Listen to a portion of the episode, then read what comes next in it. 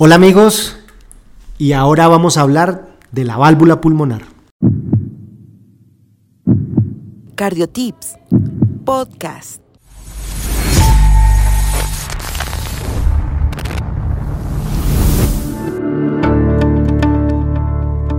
La válvula pulmonar es aquella válvula que se encuentra dividiendo el ventrículo derecho y la arteria pulmonar.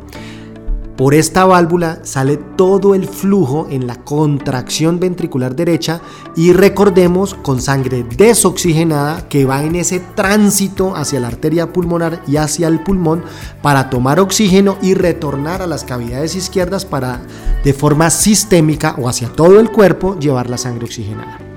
Esta válvula pulmonar se encuentra ubicada hacia la parte superior de una área anatómica del ventrículo derecho que se llama cono arterioso o infundíbulo ventricular derecho, en una dirección superior, posterior y derecha de la ubicación anatómica del corazón en el tórax. Esta válvula pulmonar posee tres valvas o valvas sigmoideas o semilunares similares a las homólogas que ya revisamos en la válvula órtica. Y tenemos una válvula, una valva anterior, una valva lateral derecha y una valva lateral izquierda. Estas valvas se insertan o se anclan en el septum interventricular o en las paredes libres del ventrículo derecho y se proyectan hacia la luz de la arteria pulmonar. Cuando el ventrículo derecho se encuentra en sístole, estas valvas se abren eyectando el volumen latido del ventrículo derecho. El borde libre de estas valvas también se encuentra reforzado por unos nódulos muy pequeños que en algunas ocasiones ecocardiográficamente pudiesen tenerse en duda si pertenecen a vegetaciones o anormalidades o en casos normales estos nódulos son los nódulos de Morgani.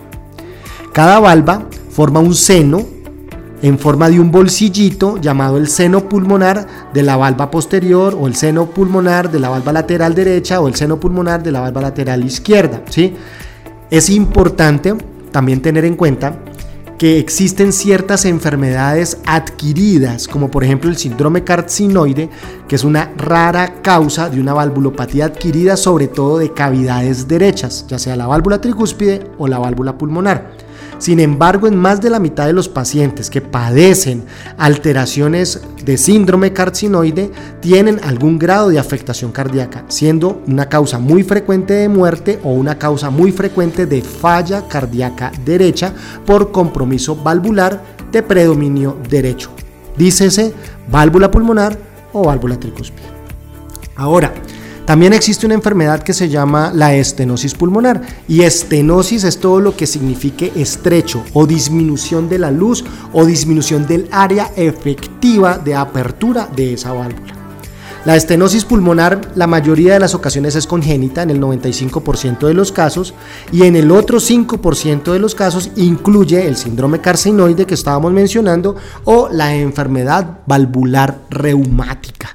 Esta enfermedad valvular reumática es una enfermedad por anticuerpos o autoanticuerpos que se han desencadenado por una exposición previa a un estreptococo beta hemolítico y por una similitud en esas proteínas, estos anticuerpos que se han generado contra ese estreptococo reaccionan de una forma cruzada o de una forma anómala sobre ese tejido valvular. Podemos afectar la válvula mitral, la válvula órtica y en este caso que estamos hablando también la válvula pulmonar. Aunque la enfermedad pulmonar también es una enfermedad rara, también podemos tener otro tipo de afectaciones, sobre todo en enfermedades congénitas.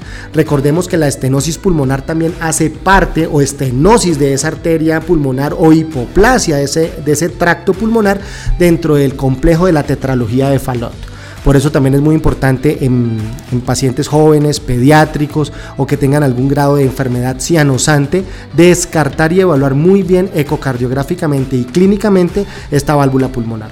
También podemos tener alteraciones congénitas como válvulas unicomisurales, bicúspides en la válvula pulmonar o confusión de las comisuras o con displasia de esta estructura que pueden generar también un grado de, deformación importante y un grado de estenosis. También existe la insuficiencia pulmonar.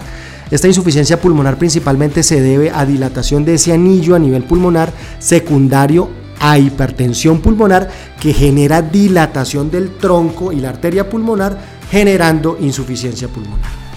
Estas son las grandes generalidades de la válvula pulmonar, una válvula muy bonita y recuerden amigos a cuidar nuestro corazón hasta el último latido. Sigue al Dr. Conta en sus redes sociales, Facebook, Instagram y YouTube.